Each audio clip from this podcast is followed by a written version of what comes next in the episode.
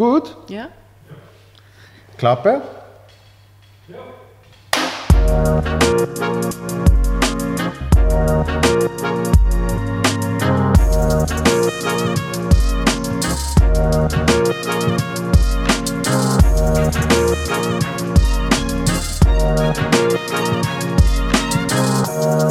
Michel Kalt, herzlich willkommen.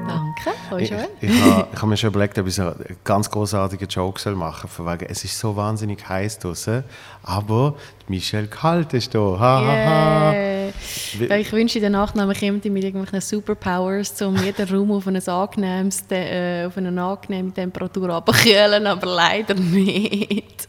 Aber ich finde ich find Kalt ein sensationeller Nachname. Gell? Ich finde es auch. Also es ist vor allem nur eine Silbe lang. Man kann es in der ganzen Welt einfach... Man macht, muss nie den Doktor machen, um es zu buchstabieren. Es ist super. Da hast du wahrscheinlich äh, mehr Probleme. Deutlich mehr Problem. Mit allen Belangen. Von, von Joel, wegen der zwei Pünktchen auf Ja. dem E, wegen dem von, wo klein sein. Ja. Und den Mutzenbecher kannst du Mutzenbecher, vergessen. ja. ich, also ich wüsste jetzt aus dem Kopf auch nicht, wie buchstabieren. Gut, der Becher, der geht meistens noch. Aber bis man beim Becher ist, ist eigentlich Mm. Wir schon vorbei. alle schon, alle schon aufgegeben. Aber äh, Michel Kalt ist so, tack. Zack. Das geht, Zack, das geht auf jeden Spruch. Kurz und bündig. Das ist sensationell. Und es bietet sich an, wenn, wenn man äh, Solo macht, natürlich 100 Wortspiele. 100 Wortspiele, genau. Aber ähm, ich habe das Gefühl, bis du endlich mal an den Punkt kommst, wo du ein Soloprogramm benamsen musst, haben sicher schon fünf Journeys äh, irgendwie einen Artikel über dich geschrieben und versucht, einen Wortwitz mit deinem Namen zu machen. Und bis dann hängt es dir aus dem Hals raus und dann machst du auch keinen mehr. Aber äh, wer weiß. Das ist nicht die Idee. Nein, ich bin nicht so... Ich bin nicht so der Wortspiel-Mensch. Aber wer weiß, am Schluss mache ich es dann doch. Who knows? Michel Kalt, äh, Frozen 3.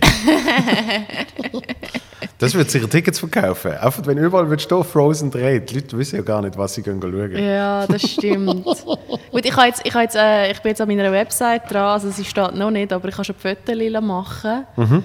Und äh, das, das Thema äh, von den Fotos sind Eiswürfel. Also ich habe es schon äh, äh, verwendet. Was, heisst, das Thema sind Eiswürfel? Also, wie sagt man, wenn du, wenn du ein, ein Shooting machst, oder, dann Mhm. machst du irgendwie, dann suchst du irgendwie, wie sagt man, Inspiration, also so eine, wie sagt man, ähm, Fotografen lassen sich dann irgendwie inspirieren. Etwas oder? einfallen. Ja, irgendetwas einfallen. Und dann gefunden, ja, du brauchst ein Konzept. Ein Konzept.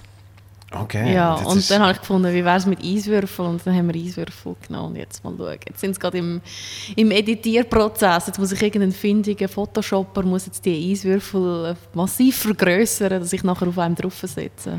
Ach so, Ja, ja. ich habe schon gedacht, Eiswürfel ist ja viel zu klein für so eine Fotogeschichte. ja, nein, oder? nein, es wird äh, kreativ.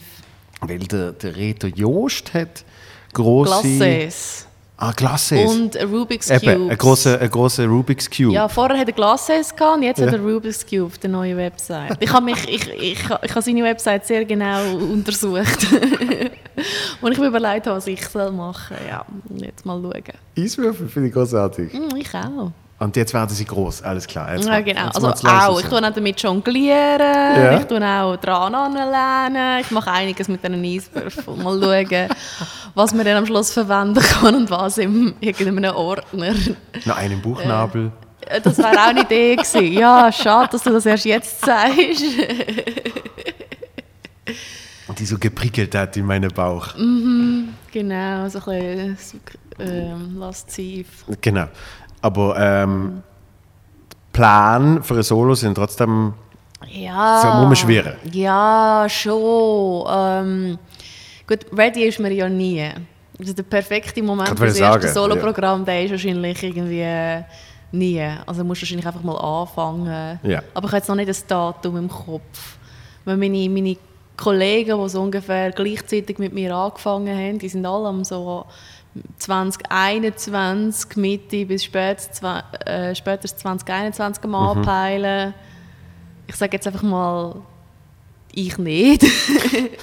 Nein, ich denke so Anfang 2022 sollte ich, Das ist das, sollte ist das schon mal, sollte schon mal ähm, äh, Nägel mit Köpfen machen. das ist das, was die Leute immer so unglaublich finden, wenn man eben so von der Planung reden, dann sagt man so, ja, Herbst 21, Frühling 22, so etwas. Mm. Das ist für die meisten Menschen ist das unvorstellbar, dass Ja. man so weit plant. Ja.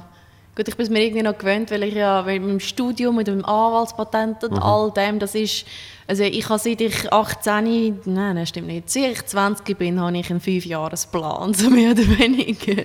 Und wie oft, wie oft muss der angepasst werden innerhalb Ja, von fünf Jahren? eigentlich habe ich den, also die ersten fünf Jahre sind recht genau so glatt gelaufen, wie ich es äh, geplant hatte mit 20. Einfach seither habe ich ihn, bin ich ihn fortlaufend am Schieben. Insbesondere seit ich entschieden habe, ich schreibe Doktorarbeit. Die habe ich auch mal irgendwie 2019 wollen fertig gehabt und ähm, ich habe letzte Woche angefangen. Das finde ich ganz gut, vor allem letzte Woche angefangen. ja, nein, ja, da ist einfach Comedy dazwischen gekommen und seither habe ich halt ein bisschen mehr Comedy gemacht und ein bisschen weniger äh, geforscht, aber ähm, das ist alles okay. Das ist alles okay, man kann nicht immer alles Was, was ist. Doktorarbeit? Äh, der Trust im erbrechtlichen Verfahren. es ist genauso sexy, wie es tönt. Ähm, Dann lieber Eiswürfel. lieber Eiswürfel. Was lieb, lieber Eiswürfel. Nein, aber äh, alles gut. Ja, aber du findest, es- du findest ja wahrscheinlich schon spannend, schon, oder? Ich finde es schon spannend. Also im Moment noch. Ich Ja. habe mir sagen lassen, wenn du dann langsam am Überarbeiten bist vom bereits fertigen Produkt, dann hängt es dir aus dem Hals raus. Aber äh, Aber das ist wahrscheinlich mit allem so. bei allen Grossprojekten, oder? das geht dir wahrscheinlich bei deinen Solo-Programmen, wo du, du machst ja jedes Jahr ein neues Solo, also vielleicht Genau, aus dem Grund, machst du gar nicht lang genug, dass es dir anfängt zum Hals zu hängen. oder? Nein, und, und lustigerweise ist es genau mit dem Rhythmus, eben, dass es mir nicht zum Hals Mm. aushängt. So. Weil alles, was länger geht, ist schon too much, Ja, okay. eigentlich. Und ich merke es auch, ich merke es auch, wenn ich es solo wirklich durchspiele, ein halbes Jahr lang, Ja, dass so die letzten paar Shows, wo ich also finde, also eben Jetzt noch ist nicht, noch nicht äh, mm, mühsam, sondern ja, es ist gut, dass wir jetzt dann langsam fertig sind. okay, So. okay. Weil ich dann eben eigentlich das neue Material habe und das irgendwie, irgendwie Ja. ähm, spielen und Ja. dann, Du musst mal schauen, dass du es nicht vermischt. Weil wenn du eben jedes Jahr ein neues machst, dann Ja. kannst du eigentlich nicht leisten, auch nur drei neue Jokes einzubauen, weil die fehlen dir sonst Ja, dann beim ja. Neuen. Also musst du eigentlich wirklich sagen, so wie ich es geschrieben habe und so wie ich es performe. So. Okay. Und wenn du sagst, ist ein gutes System. Ja. Comedy ist dazwischen gekommen, ist es nicht geplant gewesen, ist es nicht im Fünfjahresplan gewesen? Nein, Comedy war nicht im Fünfjahresplan. gewesen. Also das ist irgendwie so, hat sich so abgespielt. Ich war auf der Anwaltsprüfung am Lehren, gewesen, irgendwie 2017. Mein ganzes Jahr 2017 bin ich an einem Tisch gehockt, wie wir jetzt auch hocken und habe irgendwelche Gesetze und Bücher vor mir gehabt.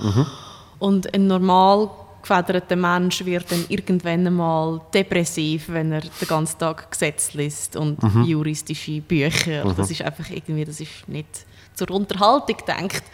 Und ich habe dann irgendwie äh, angefangen, mich ähm, bei Laune zu halten. Also gewisse Leute machen Sport, das ist irgendwie weniger mein Ding und andere treffen Kollegen, das irgendwie das mal, damals auch nicht so mein Ding.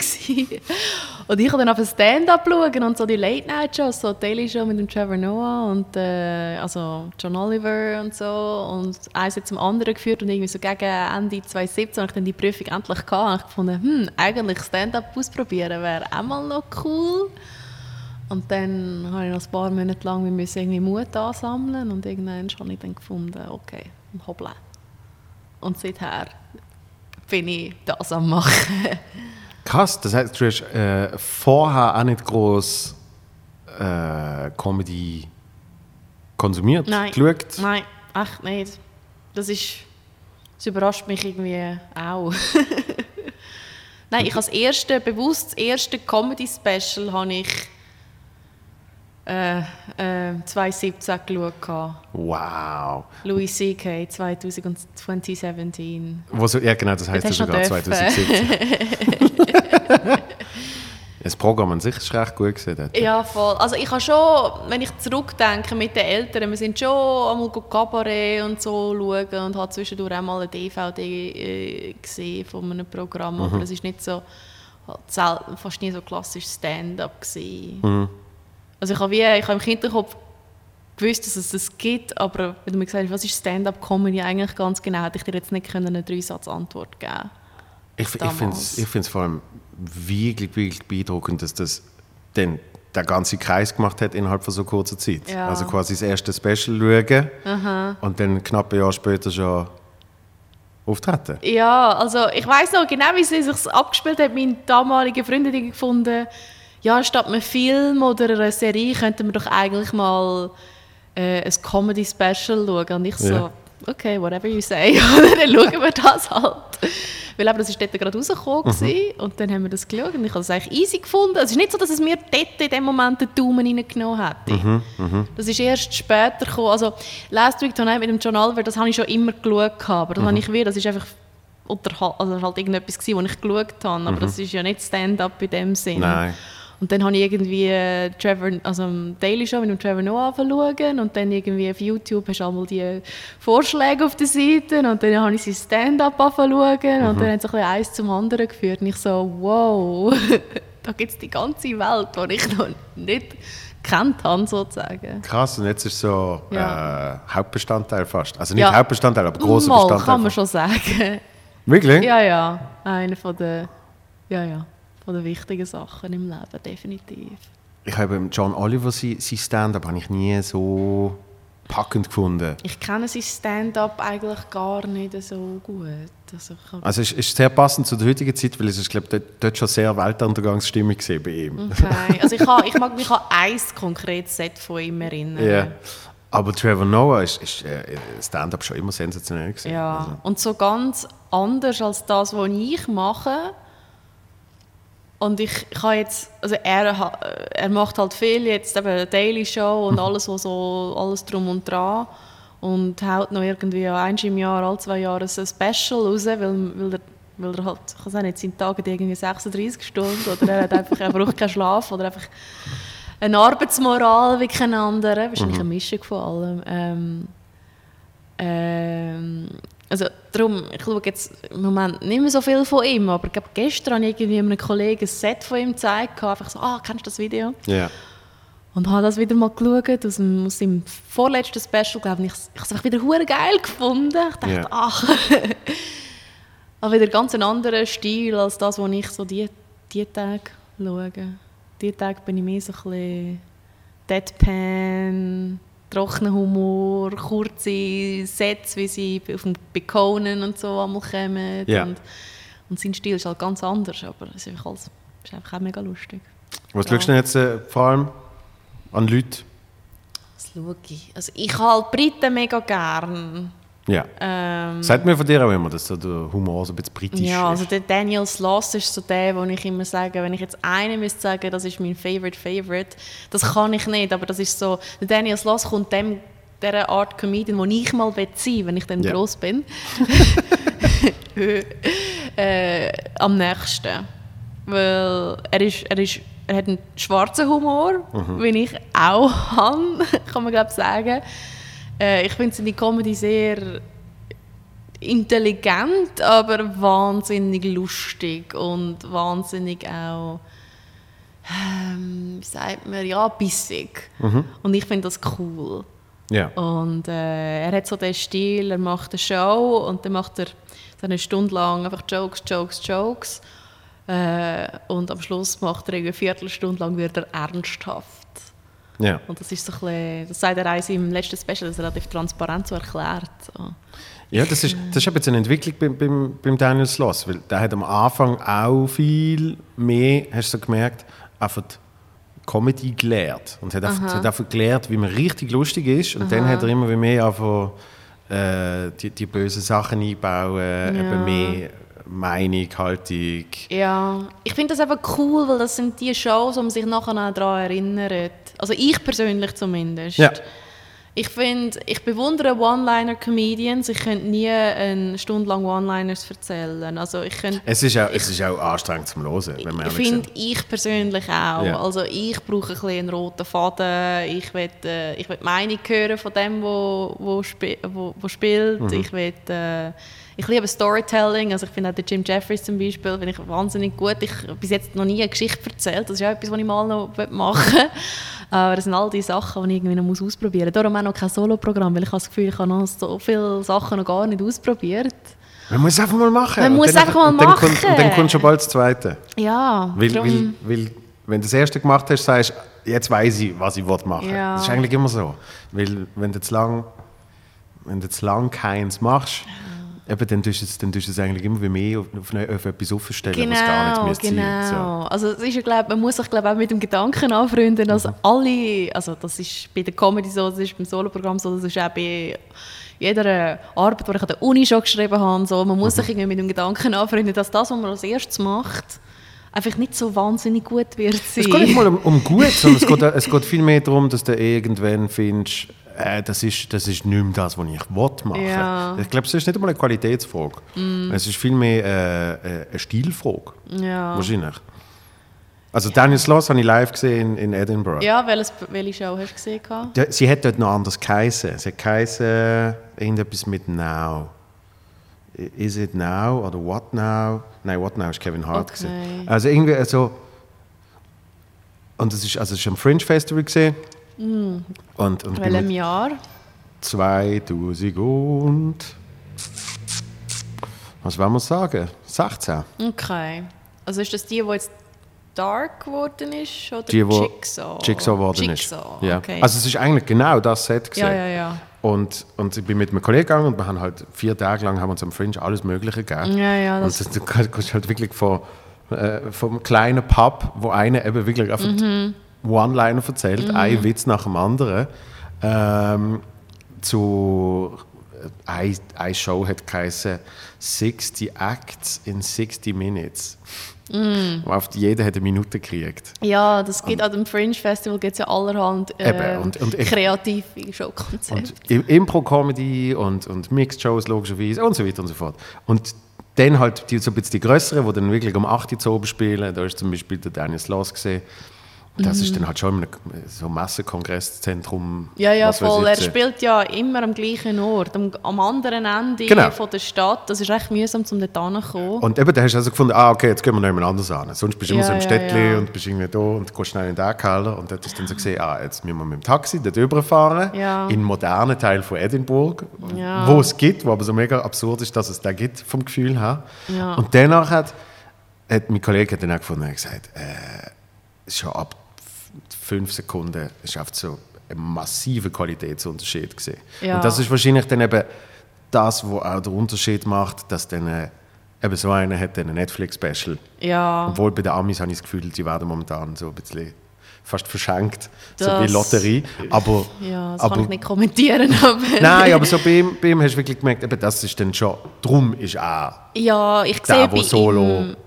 so und so viel Öben hintereinander am Fringe ausverkauft. Ja. Und andere machen halt eben in einer kleinen Kellershow, was auch geil ist und wo auch gute Qualität drum ist. Ja. Aber er schafft schon viel weiter gesehen. Und das, was er dort, eben das ganze Programm, das er dort gemacht hat, ist dann eigentlich Jigsaw ja, geworden. Ja. Das ist ja auch das Programm, wo, die, wo am meisten darüber geredet wird. Jigsaw. Ja, Das ist ja das, wo nachher äh, alle Paare haben angefangen sich zu trennen, nachdem sie das geschaut haben. Oder Ja. so.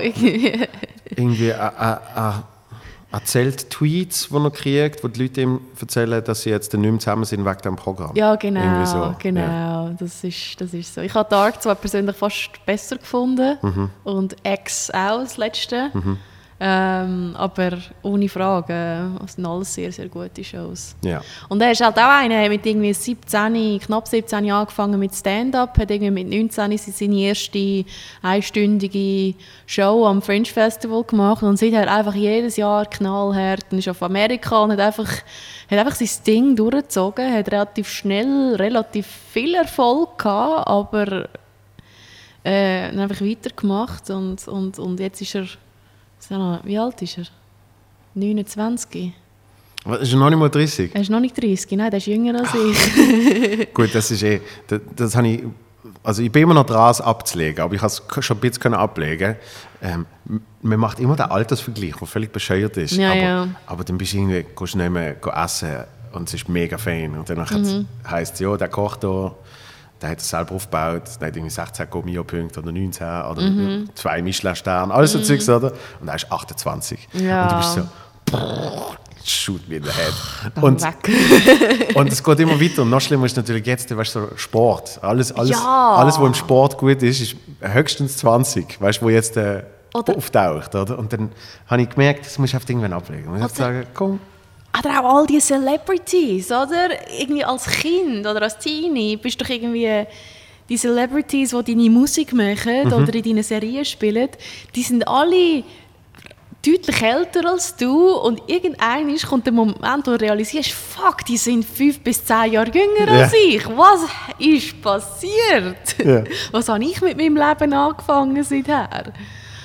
Ähm, ja.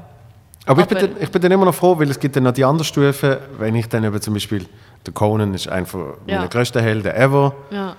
Äh, damals, wo, wo, ich, wo ich so richtig tief in Comedy bin, Ricky Gervais und so weiter und so fort. Und dann merkst du, ah, die sind alle so, sind alle so im, Al im Alter von meinem Vater. Das ist okay. Ja, voll. Und, und gerade einer wie der Ricky Gervais oder auch der Bill Burr, die sind ja erst mit gegen die 40 oder sogar über 40 richtig äh, gross geworden. Also ich glaube, Ja. der Bill Burr erzählt immer die, die Story von wegen, ja, I 30 slept on a Jahre. futon until I was 36 years old. Ja, so der, ein der. Bill Burr, der Bill Burr macht jetzt irgendwie seit über 30 Jahren auf Stand-up. Und in den letzten 10 Jahren ist. Also, ich glaube, bei ihm hat es nicht einen Tipping Point gegeben, weißt, wo auf einmal der Erfolg ist, sondern er ist oft immer wie mehr gekommen. Ja. Und vor allem in den letzten 10 Jahren ist Ja. richtig viel passiert. So. Ja. Weil jetzt ist ja, Ja. huge. So. Der Ricky Gervais hingegen, der hat ja bis er 40 war, hat er ja gar nicht gemacht. Nein, der hat wirklich in einem Büro geschafft. In einem Büro und- Mhm. geschafft und dann hat er die Office gemacht mit 40 und ist von einem Tag auf den anderen äh, Superstar geworden. ja, Und klar, global ist dann Golden Globes nochmal eins drauf gesehen. stimmt, ja, das ist so ein bisschen sein Ding. aber, aber schon davor. Ja, und dann eben, dann denkst du also, jetzt gibt es die Geschichte. Aber logischerweise kriegst du immer mit, hier 19, sieben Nummer 1 Hits der hintereinander. Eddie Murphy oder der Dave Chappelle, die sind ja auch irgendwie Ja. mit 19 schon, keine Ahnung, wo er war. Und, Der Eddie äh, Murphy hat ja seiner Mutter gesagt, äh, wenn ich 18 bin, habe ich die erste Million. Und das hat er sogar Gott, geschafft. Hat er, oh nein. Aber eben, das sind, das sind die eins vor einer Milliarde Geschichten, oder? Ja. Wo, wo, dem, wo man dann halt auch als das muss sehen. Ja, wenn du mit so Leuten redest, also das ist ja, die habe ich an der Uni oder, oder, oder äh, oder wie an der Uni zumindest äh, angetroffen. Es gibt so Leute, so Investmentbanker Mhm. und so, die das Gefühl haben, sie bis 40 10 Millionen ist, so, auch- ist irgendwie auch so eine Zahl. Ja. Und ich so, hupt es dir? Also, Darum finde ich aber den Fünfjahresplan spannend. ja. ja, aber es war nie finanziell. Gewesen. Es ist Ja. nur so, ich will da das Studium abgeschlossen haben und irgendwie ein Anwaltspatent und all das Zeug. Das war so ein bisschen der Fünfjahresplan. Das war eigentlich aber alles, gewesen, was ich geplant habe. Den Ja. ganzen Rest habe ich nie gefunden. Ich, Das ich finde, ein- ich find, äh, Fünfjahresproblem finde ich ein spannendes Thema. Okay. Und zwar, also das habe ich mal irgendwann gelesen, nämlich, wenn du ein Problem hast, dann probier dich zu fragen, ist das in fünf Jahren auch noch ein Problem? Genau, das habe ich auch schon gehört. Und wenn die Antwort Nein ist, Ja. dann ist das heute nicht das Genau. Problem. Dann, oder? dann soll es dich nicht so fest beschäftigen. das, so. Der gefällt mir, der Ansatz. Das finde ich aber echt geil. Das ist, das ist so, ja. Aber sonst denke ich nicht viel weiter. Lustigerweise, in meinem Kopf denke ich nicht weiter als einen Tag. Aber für die Comedy-Planung bist du dann eben auch auf einmal bei irgendwie 21, 22 Ja. oder was weiß ich. Also ich bin immer recht, ich brauche Meilensteine, oder Ja. ich, ich bin recht meilensteinorientiert. Ich brauche irgendwie etwas, um darauf hinzuschaffen. Und wie man jetzt an der Disk sieht, wo ich seit zweieinhalb Jahren am also daran umschreiben oder mehr studieren bin, äh, ich brauche dann auch irgendwie ein Thema oder ein Datum, wo ich weiss, irgendjemand erwartet dann auch ein Arbeitsprodukt. Weil wenn das irgendwie, wenn das Produkt nur von mir so erwartet wird oder wenn das Datum unbekannt ist, dann passiert einfach nicht so viel. Also ich wünschte, ich wäre anders gestrickt, aber... Äh, Drum, drum mach ein Datum für, äh, für die Solo-Premiere. Ja, das äh, ist so. Wobei jetzt, gerade jetzt das Jahr, wo ja Nein, eh alle Pläne über Ja. den Haufen gerührt worden sind, von allen Leuten, Ja. ähm, äh, bin ich wie noch weniger, noch weniger verlockt gewesen, äh, jetzt da einen Nagel einzuschlagen. ja. Und ich habe sowieso das Gefühl, 2020 ist für mich recht ein wichtiges Jahr auf der persönlichen Ebene. Es hat sich recht viel verändert. Ich habe mich auch selber verändert, habe ich das Gefühl. Und auch auf der Bühne habe ich das Gefühl, es, es ist sich gerade recht viel am tun. Was ich schreibe, wie ich auftritt. Und dass jetzt vielleicht noch nicht gerade der Zeitpunkt ist, zu sagen, okay, mein, mein Programm geht dann am Fall um das. Ja, klar. Aber ähm, Gut, musst du ja noch nicht sagen, um was es nein, geht. muss nicht. Du musst einfach mal das Datum machen und ähm, ja, das wäre vielleicht schon nicht so eine schlechte Idee. Danke schon. du kommst, kommst wieder mit guten Ideen. Ich weiß, ich weiß es, bei mir, bei mir ist es so gesehen. Ich, Ja. meine, ich, hatte- ich zehn Jahre lang den Traum gehabt von einem Solo-Programm. Okay. Und, und dann, als ich irgendwann wirklich super fucking depressiv gesehen bin, Ja. habe ich gefunden, jetzt muss ich irgendetwas machen. Ja. Und dann habe ich, und dann habe ich halt das Datum zum Glück mit dem Theater können festlegen Ja. was hat, 1. November 2013. Wow. und das okay. eben auch so, eine, das ist auch so ein gutes Datum gesehen, wenn ich gefunden habe, also jetzt haben wir etwas. Ja. Und, und dort habe ich, pff, das habe ich sicher ein Jahr vorher abgemacht. Okay. Ja. Und das ist eben schon mega weit gedacht gesehen. Und davor habe ich schon ein bisschen geschrieben und mir extra jemanden geholt, der Regie macht, Mhm. der, der Schade, wo dann einfach extra äh, einfach jemanden hast, der dann eben dir ein bisschen anstritt und sagt, Genau, ich, ich brauche bis dann, hat, was hat er gesagt? Ich glaube, bis im Februar hast du mir fünf Nummern geschrieben. Okay. Weißt du, wirklich so? Ja. Und Schluss habe ich zwei geschrieben, gehabt, aber es sind zwei mehr gesehen als... Ja, aber Hauptsache Eben. etwas, oder? Genau. Irgend Darum musst du immer ein, ein höheres Ziel setzen. Auch wenn du nur zur Hälfte dort kommst, bist du immer noch, Richtig. bist immer noch weitergekommen. Genau. Oder? Das ist eigentlich noch ein guter Punkt. Ich glaube, ich brauche, muss mir auch irgendeine Person holen, die mich irgendwie an den Ohren nimmt und ein bisschen Tritt in den Arsch liefert, wenn es nötig ist. Das ist schon so. Ich habe mal, also letztes Jahr, Ende letztes Jahr, ich gedacht, äh, was, was die britischen Comedians recht oft machen, wenn sie so in den früheren, also in den, in den ersten paar Jahren, was Comedy machen, die sind so Split Half Hours am Fringe Festival, also sie nehmen sich irgendeinen Kollegen, der etwa gleich weit ist und tun dann zusammenlegen, Ja. tun sich ein, die, äh, einen Slot in so einer in einer kleinen, in einer kleinen Bar äh, reservieren und dann, einfach sich halt Werbekosten und all das Zeug teilen Genau. und dann, jeweils eine halbe Stunde ähm, machen und dann hast aus diesen 30 Minuten hast du dann sicher 20 gute und äh, machst das einen Monat lang jeden Tag und das muss einem offenbar auch sehr viel weiterbringen als Comedian. Und ich habe mir letztes Jahr, Ende letztes Jahr mal gedacht, ja, das könnte ich doch eigentlich 2020 machen. Dann haben sich gewisse Sachen äh, Ende 2019, Anfang 2020 anders entwickelt, dass ich denke, ich habe dann den Plan irgendwie mal an die Akta gelegt, weil ich gefunden habe, vielleicht muss das jetzt nicht auch noch sein. Ja. Und das Fringe Festival ist sowieso abgesagt worden das Jahr, von dem her ist das... Äh, Gut, sie machen irgendeine so eine nicht so. Stream... Äh, irgendeine Stream-Geschichte machen sie. okay. Ich glaube, einmal in der Woche gibt es so Ja. eine große Show, wo dann alle zusammen auftreten per Ja. Zoom oder keine Ahnung Ja, was. ich habe das irgendwie, Ja. seit wir in der Schweiz wieder kann Comedy machen Mhm. das ist jetzt doch schon zwei Monate zum Glück, habe ich ein bisschen aufgehört, all diese Zoom-Geschichten mitzuverfolgen, einfach weil man halt nicht überall sein kann, aber ja, Ja. die Briten sind da schon noch ein bisschen ähm, intensiver dran als wir, weil ihre, ihre, ihre Lockdown halt wie immer noch zum Teil andauert und ähm, Ja, und vor allem, äh, also ich habe das Gefühl, vor allem, wenn es dann in größere Gefilde geht, wie zum Beispiel alle amerikanischen Late-Night-Shows, Mhm. ich glaube, kein von den Moderatoren hat bis jetzt seine Haare einmal geschnitten. und, und dort ist es offensichtlich ist es einfach rein image-technisch. ja, Weil sie sind zum Teil schon zurück ins Studio gezögert und, und äh, zum Teil schaffst du ja dort auch mit Leuten zusammen und so Ja, weiter und auch so in New York. Also meine Sachen funktionieren Ja. dort ja eigentlich wieder, aber sie Ja. machen es einfach noch nicht, weil die Message, die Genau. ähm, ausgesendet wird, wenn sie jetzt normal weiter würden machen, Ja. ist einfach keine gute. Genau, ja, Ja. Und, und wir werden bei uns ja auch noch sehen, was es bringt, was es nicht bringt, etc. Aber solange wir dürfen auftreten und die Leute wollen kommen und man kann die äh, Sicherheitsmaßnahmen äh, einhalten, Ja, finde ich auch, soll man es machen. Ja. ja, Weil zum Beispiel äh, Kontiki machen wir auch wieder. ja, voll.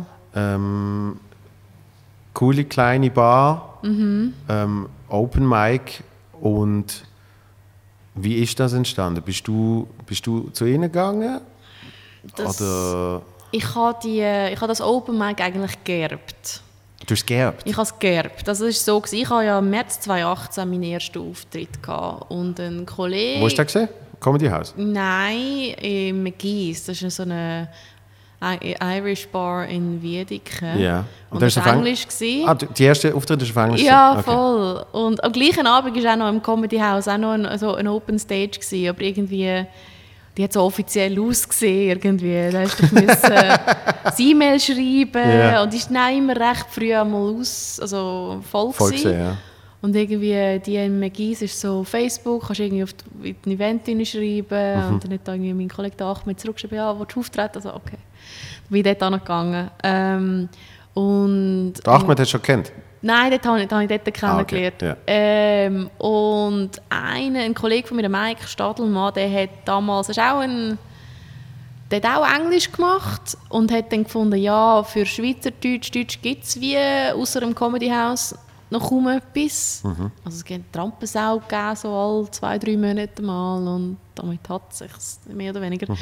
Und hat dann gefunden, das wäre eigentlich noch cool. Und er hat dann Kontiki, das Kontiki glaube ich, angefragt gehabt und hat dann mit dem losgelegt dort. Und der Mike hat dann aus verschiedenen Gründen nach ein paar Monaten gefunden, ah, er kann sich irgendwie zu wenig auf das konzentrieren, jobbedingt und so, und hat mich dann gefragt, äh, ob ich es weiterziehe. Und ich, also ich habe nach vier Monaten netto Comedy nicht das Bedürfnis gehabt, selber eine Veranstaltung zu moderieren und zu organisieren, aber ich wollte einfach, wollen, dass die Veranstaltung weiterhin stattfindet und darum habe ich das dann übernommen, sozusagen. Ja. Und es hilft dir auch für neues Material, weil wenn du, wenn du jedes Mal dort stehst, findest du irgendwann, nach dem dritten Mal findest ich, ich erzähle jetzt nicht genau das Gleiche wie die Ja. letzten drei Mal. Das ist, das ist so, ja. Das ist so. Schießt dich das an? Nein. Was meinst du? Eben, dass man neues Material kann erarbeiten Nein, das ist, das ist perfekt. Also, mehr auftreten, je mehr auftreten, desto besser, oder? Mhm. Und je mehr du am gleichen Ort auftrittst, mit einer gewissen Regelmäßigkeit, desto mehr hast du das Gefühl, äh, das, das ist doch schon mal, das habe ich doch genau gleich schon mal genau da erzählt. Es fühlt sich dann irgendwie ein falsch an. Mhm. Genau. Und darum ja, hast du dann auch noch einen extra Ansporn, Ja. dir wieder neues Zeug einfallen zu lassen. Ja, das hilft schon. Für mich ist mehr die Organisation und auch das Moderieren ist jetzt etwas, was mir nicht einfach so leicht von der Hand geht. Ähm, also logisch wie alles, es wird immer besser, je mehr du es machst, aber ich finde es nicht ohne. Aber, ähm, und auch, dass die Leute auch dort, also dass es auch Publikum gibt und so, das sind Sachen, also Events bewerben, keine Ahnung, wie man das macht, oder? Das ist überhaupt nicht, was ich jemals vorher gemacht habe und darum die ganze, alles drum und dran bei dem Event, ich habe, es war ein rechter Lernprozess für mich und er ist noch nicht abgeschlossen. Nein, aber das Ähm. ist, ich finde das äh, gerade das Coole an, wenn man früher irgendwie selber ein Event auf stellt, man, man kennt auf einmal alle Seiten und, und äh, kann, sich, kann sich viel besser in dieser Welt irgendwie durch navigieren. Also es, mir ist dann auch einfacher gefallen, aufzutreten, nachdem ich angefangen habe, Shows zu organisieren, Ja. weil ich so wie gewusst habe, auf was ich mich muss konzentrieren muss, wenn ich, wenn ich Komiker bin. Und gleichzeitig habe ich dann auch wieder gemerkt, aha, äh, wenn ich nicht Komiker bin, sondern etwas veranstalte, muss ich mich ja nicht nur um das kümmern, sondern da kann man den Leuten Freiraum lassen und so weiter und so fort. Ja. Also, der, der Gabriel Vetter hat mal gesagt, eigentlich sollte jeder Mensch, der Events in dem äh, im Bereich, eben, sei Slams oder Comedy-Events or- organisiert, sollte eigentlich ein Diplom kriegen nachher, als Eventveranstalter. Ja, es hat schon etwas. Und du lernst halt auch die andere Seite noch ein bisschen kennen, oder? Du machst dann gewisse Sachen vielleicht, weil wenn du nur kommst und ein Set machst, du machst dann gewisse Sachen nicht mehr, die du vielleicht noch gemacht hättest, bevor du selber eine Show organisiert hast, weil du einfach die andere Seite noch nicht kennt hast. Also so Sachen wie ähm, so Sachen wie stumpf vor dem Auftritt sagen, ich möchte am Fall erst in der zwe zweiten Hälfte dran sein, weil ich habe vorher noch etwas. Die können recht mühsam sein, weil wenn der, der Show organisiert hat, schon das Line-Up geschrieben hat und du eigentlich in der ersten Hälfte dran gewesen Ja. wärst, muss er wieder alles umschieben. Und das ist kein, das ist nicht schlimm, aber es sind einfach ja. so kleine Stressfaktoren, die wie nicht sein müssen. Und bevor dir das bewusst ist, ähm, ja, bist du dann halt wie unbewusst nervig. Ja, Ähm. ich, ich, ich habe das Gefühl, man wird eben durch das dann auch als Künstler umgänglicher. genau, Ja. genau. Oder auch wenn, äh, wenn die Leute irgendwie, die Show fängt am 8. Uhr an und, und, und es ist de facto 10 ab 8, Uhr, aber ja, und um 8 und, und 7.59 sind einfach drei Leute noch nicht rum. ja. Es ist wie, auch wenn es nachher eine 8.01 dort steht und du eh, die Moderation eh eine Viertelstunde braucht, es ist einfach ein Stressfaktor für den, der Show muss Logisch. durchziehen oder? Ja, ja. Und das sind so Sachen, die sind dann wie nicht so bewusst, wenn du das noch nie selber gemacht hast. Von dem her. Ja, das tut mir und- sicher gut. Und das ist, das ist wahrscheinlich auch bei, eben bei einer offenen Bühne ist das nochmal etwas anderes, weil es gibt ja keine Gage, sondern man kommt einfach Sachen austesten. Mhm. Genau. Das heisst, man hat auch ein bisschen das Anrecht darauf zu sagen, spontan, ich komme jetzt doch nicht, oder weißt du was, eben Ja, später. ja. Also es, es, es ist alles ein bisschen lockerer, Ja. aber durch das halt auch nicht ganz so kontrolliert, blöd Das gesagt. stimmt, ja. Ja, das mit, das mit dem Zahlen, also ich habe das Gefühl, das ist immer so, du wirst nicht bezahlt, aber dafür kannst du sagen, was du willst. Ja, Oder du musst, du absolut. bist nicht verpflichtet, irgendwie äh, testetes Material zu machen. Auf der anderen Seite finde ich, wenn du, wenn du einen Spot bekommst, dann sind irgendwie sieben Minuten oder wie viel auch immer für dich reserviert. Und vielleicht, wenn andere auch noch hätten wollen, haben die vielleicht keinen Spot bekommen. Von dem fin- hätte Ja. ich so kurzfristige Absagen, finde ich, also am Tag selber, wenn nicht krank, also außer du bist krank oder Ja. so, das finde ich zum Beispiel jetzt auch nicht so geil. Aber äh, das- Leben hat, es kann natürlich mal passieren. Oder auch so ein Ding ist wie Zeit überziehen. Das ist auch so ein Klassiker. Absolut das Schlimmste. Das ist, also, wenn es nicht so viele Leute sind, ist es nicht so schlimm, aber wenn du halt einen Haufen Leute hast und ich versuche immer alle, die wollen, irgendwie unterzubringen und nachher macht einer statt sechs Minuten zehn Minuten. Das sind schon nur vier Minuten, das ist, ab, das ist abstrakt gesehen nicht so viel Zeit, aber wenn das jeder macht, dann geht die Stunde Richtig. nachher eine vier, also dann geht die Show nachher eine drei Stunden Ja. und das wird niemand mehr. Und das sind also Ja, und es ist dann auch, ist dann auch blöd für, für die, die hinten sind, weil je länger die Show geht, desto mehr dort die Leute und äh, Genau. Genau. dann wird es irgendwann knapp. So. Genau. Ich habe einmal in meinem Leben habe ich überzogen. Mhm. Also, ich habe sonst schon überzogen, wenn es okay ist. Eben, irgendwie folgt mir nicht auf die Bühne und sagt, du bist am Schluss, mach noch 15. Mhm. Und sonst wäre es 10. Dann mache ich 15 und das ist gut so. Mhm. Aber ich habe einmal für so ein Charity-Event, ähm, ab dem Tag habe ich mich timed. Früher habe ich das nicht gemacht, sondern ich habe so meine, meine Teile gehabt, wo ich gewusst habe, das geht 5, das geht 10. Und dann habe ich aber dem oben habe ich extrem improvisiert. Und dann habe ich, glaube was hat ich, 20 bis 25 hatte ich sollten und ich habe 35 gemacht. Oh. Und, und der, der nach mir gesehen ist, äh, ist jetzt nicht, der ist sehr, sehr gut gewesen und sehr lustig, aber ist jetzt nicht ein Vollprofi gesehen. Also er, hat es nicht, der hat es nicht jeden Tag gemacht. Ja. Und ein Kollege von mir, der mitgekommen ist, der hat, der hat gesagt, Alter, der ist, der ist hinten, nach jedem Lacher hat er das Gefühl gehabt, jetzt ist er dran. Und er hat Ja. auf 10 Minuten lang, hat er, hat er nicht, also ja, wie will ich Ja. sagen, ich, ich habe seine Anspannung habe ich umso schlimmer gemacht eigentlich. Oh. Weil er 10 Minuten lang immer gedacht hat, jetzt bin ich dran. Jetzt bin ich dran. Ach. Und, und ich habe es völlig gefühlt. Ich bin irgendwie eben noch am Improvisieren und so. Und, und das Schlimmste ist gesehen, dass ich zuerst noch am Nacht ganz groß erzählt habe, wie unter aller Sau ich finde, wenn jemand überzieht. Und, und, habe sogar noch eine Geschichte erzählt, von wegen, dort hat mal jemand so und so lange überzogen und bla. Oder? Und ich dachte, ich habe so ein schlechtes Gewissen gehabt. Ich habe mich bei dem über 100 Mal entschuldigt. Ja. Und habe ich gesagt, ab dann timed. So. Und, ähm, und gerade zum Beispiel, als ich beim Franco auftreten bin, Ja. haben wir dann können das Handy zeigen, wo drauf gestanden ist 20.00. Also, Ah, auf solche auf- Sachen bist du aber stolz, eben, oder? auf die Sekunde genau Wow. timed. So. Und, und das Schlimme ist, die Leute, die Leute verstehen das äh, nicht und, ganz wichtig, sie müssen das auch nicht verstehen. Als Zuschauer, Ja. meinst du? Mhm. Weil die haben ja keine Ahnung, es kann sein, dass jemand für 15 geplant ist und jemand für 10 und jemand für 15. So. Und, und darum habe ich auch gelernt, das darf man dann auch nicht irgendwie aufs Publikum abwälzen. Also zum Beispiel, wenn jemand, über, wenn jemand überzieht, dann sollte man das Publikum gar nicht wissen lassen. Nein, du kannst nicht als Moderator auf die Bühne kommen und sagen, Aber das habe ich auch schon gemacht. Das habe ich auch schon gemacht und gesagt, ja, oh, das sind jetzt 25. ist statt eigentlich 10. Weil dann ist auf einmal noch im, Publikum ein schlechtes Gewissen, weil die denken sich, ja, mich habe es ja eigentlich toll gefunden, die ganzen Ja. 25, oder? ja, das ist auch etwas, was du irgendwie zuerst lernen musst.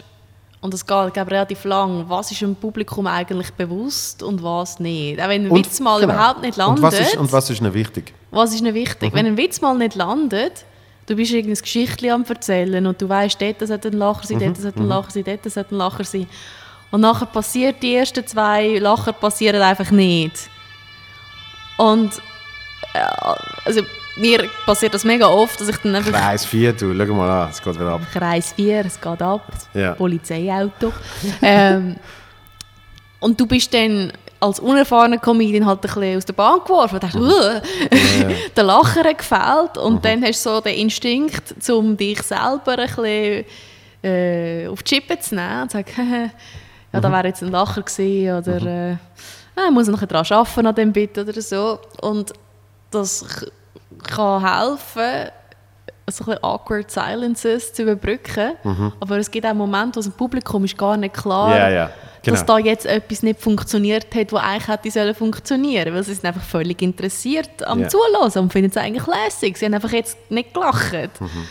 Und dann, du musst wie lernen unterscheiden, wenn ist es angebracht, dass du irgendwie etwas sagst, was gerade immer passiert ist und wenn ist es eigentlich völlig eine Ablenkung. Mhm. Ich glaube, ich glaub, mit der Zeit kommt auch umso mehr, ich sehe das immer, wenn, wenn, wenn jemand neu anfängt, und, und ich sehe es auch bei alten Videos von mir, dass man eben auch noch viel mehr auf der Lacher ähm, anschafft und Mhm. dann quasi wieder Lacher also präsentiert. Also dass man dann eben so da, da, da, da. Ja, ja, ja. Und, das, wenn- und das, wenn er dann nicht kommt, dann merkt das ganze Publikum, da hat ein müssen sein, wir haben jetzt nicht gelacht, jetzt wird es komisch. Voll, voll. Und, und das mit der Zeit, dass das halt eben auch noch so viel mehr, will ich sagen, flüssiger eingebaut wird, Ja. dass eben, wenn keiner kommt, das gar nicht, das gar nicht passiert. Ja, ich ich habe früher mit jemandem Theater gespielt, wo, wo mega auf, auf die Lacher getrimmt war, dass wenn sie nicht gekommen sind, ist völlig aus dem, aus dem Konzept gefallen. Ja.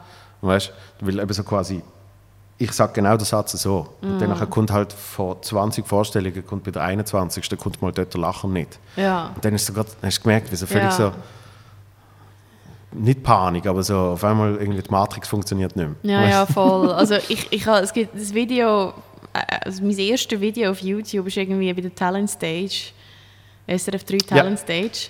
Und der Auftritt ist eigentlich tiptop gegangen, Mhm. über alles gesehen, aber einfach am Anfang, die ersten zwei Sachen, sind irgendwie nicht so angekommen. Und du siehst irgendwie, wie es mich völlig verrührt. Irgendwie der zweite lacht so und ich mache so richtige komische, ruckartige Kopfbewegungen noch. Und ich habe irgendwie mal mit einem Kollegen angeschaut, einfach, es ist darum gegangen, ich weiß auch nicht, wir haben irgendwann einen Set geschaffen. Dann schauen wir mal dieses alte Video oder was da eigentlich, Ja. äh, was, was du da gemacht hast. Und wir haben uns, uns jetzt einen gegeben. Es war so lustig, weil du einfach wie siehst, wie es mich aus dem Konzept gerührt hat, dass sie nicht gelacht haben dort. Und äh, ja, ich glaube, du äh, eignest dir auch so Techniken an, oder? Dass du einfach weiterredest, dann, wenn du weißt, dass der Lachen kommt, aber dann parat bist, um wieder aufhören zu reden. Ja. Einfach zum, zum, zum dem ein bisschen Raum geben. Eine Zeit lang habe ich, immer wenn ich ausprobiert habe, habe ich nach jedem Satz einfach und da, da, da, da, da. Habe ich immer noch ein und hinten dran. Ja. Automatisch, ich dann, als ich es dann nachgelost habe, habe ich so gedacht, okay, jetzt übertreibst du es ein bisschen. Weil, wenn dann ein Lachen kommt, natürlich ist perfekt, nur und zu sagen. Ja, ja, ja. Und, und dann kannst du gleich noch warten. Ja. Aber es ist dann eben, mit der Zeit ist quasi das und automatisch immer schon dran gehängt. Ja, aber es ist ja wie so eine... Jeder hat so Angewohnheiten, oder? Also Ja, wir ja. haben in der Kante im Gimmi auch so einen Spass daraus gemacht, an erzählen, wie oft unser Deutschlehrer «ähm» gesagt hat. Und er hat einfach, er hat sehr flüssig Ja. und gut geredet Ja. als Lehrer, oder? Es gibt ja auch andere, aber ja, und, aber wenn du anfängst darauf zu achten, was du für Macken hast beim Reden, und die hat ja jeder irgendwie, Mhm. Ja. dann, dann kommst du Vögel über. Und das ist ja bei einem normalen Gespräch, ich muss dir jetzt etwas vorlesen, genau Oh, zu okay. diesem Thema. Das ist ja bei einem normalen Gespräch, passiert das immer wieder, dass eben irgendjemand schnell äh, äh, mm, überlegt Mm. und was weiß ich. Aber wenn man sich dann darauf achtet, dann kann es natürlich katastrophal werden. Ich habe ich ha einen Brief gekriegt Uh. im, im Radio. Warte, jetzt, da muss ich, ich habe fotografiert. Hoffe ich. Fanpost. Ja, weißt du, wirklich ein Brief, der eingeschickt worden ist. Nein, das ist. Äh, da. Per Post ins Radio. Wow, SRF okay. 3. Joel von Mutzenbecher, Wochenrundschau, Zürich, lalala. Und was? Im Juni 2020. Und fett als Titel von dem Brief steht äh, äh, äh. Starkes rhetorisches Verbesserungspotenzial. So, jetzt wird es aber mega nett. Sehr geehrter von, sehr geehrter von Mutzenbecher. Sehr, schon mal weg. Ab und zu höre ich Sie am Radio. Sie haben eine klare Stimme und wirken durchaus sympathisch. Das ist doch schön. Mit etwas Positivem einsteigen. Ja, das, Das war sicher ein Lehrer, gewesen, der das geschrieben hat. Denk und fett. Jetzt zum Punkt. Doppelpunkt. Empfehlung für rhetorisches Verbesserungspotenzial. Sie sagen viel, viel zu oft. Äh, äh. Klammere, kein Satz ohne mehrmals äh, äh. welches Ihren Gesprächen am Radio einen sehr negativen Eindruck von großer Verunsicherheit und Verunsicherheit. ja, Verunsicherheit Okay, und kein Lehrer. fehlender sprachlicher Rhetorik gibt. Sprachliche Rhetorik. Okay. Als Moderator und Sprecher mit Auftritten am Radio dürfen Sie solche elementare Fehler nicht machen. Ausrufezeichen. Wurden Sie auf dieses Thema von Ihren Kollegen auch schon einmal angesprochen? Wenn nein, verstehen Sie diese Zeilen bitte als Anregung zu einer Verbesserung Ihrer persönlichen Rhetorik. Zuerst denken, dann sprechen. Okay. Und dann nochmal fett, für Sie wäre ein Rhetorikkurs sehr nützlich. Okay. Bei Ihren zukünftigen beruflichen Tätigkeiten wünsche ich Ihnen weiterhin viel Freude und Erfolg und freue mich, Sie bald wieder am Radio SRF3 hören zu können. Freundliche Grüße und jetzt Ihr Pussy, ein zufriedener und regelmäßiger SRF3-Hörer. Also weißt du, kannst nicht, kannst nicht antworten, weil ich habe es nicht, so, ich nicht so schlimm gefunden. Okay. Hast du nachher, noch- hast du Hat- dich nachher vernachten oder äh, Ähm, ich habe extra... teilst du seine du? Meinung oder, Ähm, oder ihre Meinung, wer weiß? Ich sage ab und zu ähm, das ist mir sehr bewusst, ich sage aber nicht äh, äh. Und, Wäre mir jetzt auch noch nie aufgefallen. und es ist tatsächlich in gewissen Gesprächen, wo halt, wie will ich sagen, ich habe es gerade mit Marco Fritsch davor gehabt, dass wenn du ein Gespräch führst, wo klar von A bis Z, zuerst kommt die Frage, dann kommt die Frage, dann, dann kommt die Frage, passiert das sicher weniger, Ja, klar. als wie zum Beispiel das Ding hier, wir sitzen auf der anderen und fünf mal an schwätzen. Ja, voll. Und Also, du dir ja auch nicht Und vorher, dann, genau, und ich dann hat- höre ich auf. überlegst du auf einmal, warte jetzt, vor 10 Minuten hat Michel irgendetwas zu diesem Thema gesagt und ähm, wo du gesagt hast, das, das und das, habe ich das und das. Ja. So, und es ist, wie will ich sagen, wenn man moderiert, ist, ist eine andere Sprechstimme, ist ein anderer Rhythmus, als wenn man einfach mit jemandem schwätzt. Ja, und, und klar. bei der Wochenendshow schwätzt viel mit Menschen dazwischen noch und du hast noch einen Hörer dort und so weiter und so fort. Aber ich würde mich nicht rechtfertigen, weil, das ist genau der Punkt, man los dann, man merkt dann etwas, Mhm. dann fängt man an, das zu verbessern und dann schleicht sich etwas Neues rein. Ja, ja. Du Das ist- kompensierst. Du brauchst einfach ein Füllwort. Du brauchst irgendetwas, Was auch immer. um Oder- dein Hirn entlasten zwischendurch. Ja, also, genau, oder so Füllsätze. Habe ich auch noch schön gefunden. Ja, warum nicht? ja, genau. Irgendwann genau, habe ich gemerkt, genau. dass ich mega oft warum also, nicht ja, sage. also, ja, äh, ja, so, so Sachen halt. Aber geil ist, wenn du wenn dann, äh, mit der Zeit tatsächlich kannst Witz machen, wo dann so enden. Weil dann hast du es sicher drin und brauchst es nachher nicht mehr. Aber das ist, das ist normal. Das Gute ist ja, dass man es erkennt und dass man dann an dem Ja. schafft. Das war jetzt noch halb, halbwegs konstruktives Feedback gewesen, eigentlich, das du da bekommen hast. Also, Ja, es ist, es ist ja, nein, es ist ja irgendwie noch nett. ist nett gemeint. Also, Es ist einfach, ich, ich finde halt bei so Sachen finde ich viel faszinierender der ganze Aufwand, den man betreibt. ja, Und dass man dann sich nicht zu erkennen gibt. So. ja, also ich habe mal äh, mir, ich, nach meiner ersten, ähm, meinem ersten Devil-Auftritt als TV-Anwältin habe ich Mhm. ein E-Mail bekommen.